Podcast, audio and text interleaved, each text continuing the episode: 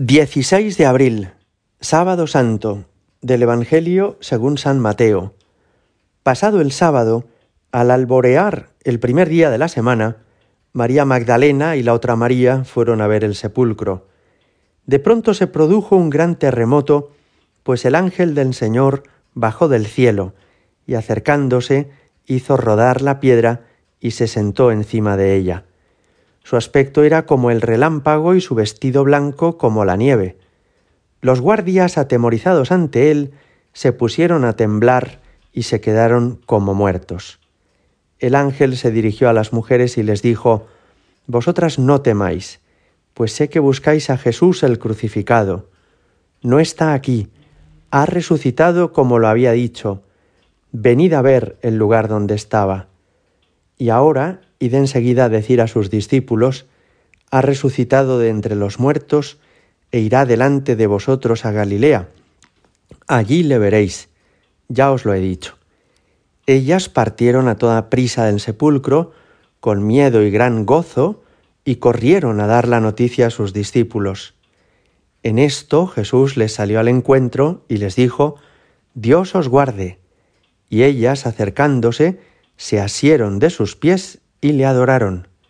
Entonces les dice Jesús, no temáis, id, avisad a mis hermanos que vayan a Galilea, allí me verán. Palabra del Señor. El sábado santo es el día más sombrío del año.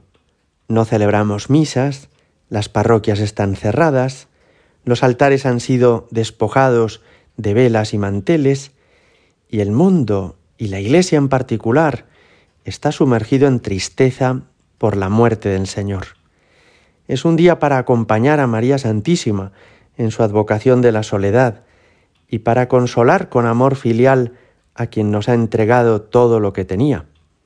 María, que comenzó su maternidad ofreciendo el niño a los pastores y a los reyes magos, también en la cruz nos lo ha entregado.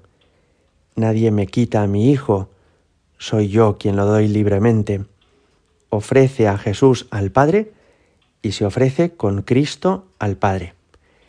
Esta noche celebraremos la vigilia pascual. Hay varias misas distintas entre esta noche, la medianoche, la aurora y el amanecer, y por eso no os extrañe si escucháis un evangelio diferente del que acabamos de proclamar. El capítulo 28 de San Mateo, que es el que os leía, narra lo que sucedió al amanecer el domingo, las mujeres fueron las primeras que descubrieron la resurrección. San Juan Pablo II dijo que es verosímil pensar que Jesús se apareció a la Virgen Santísima antes que a ninguna otra persona.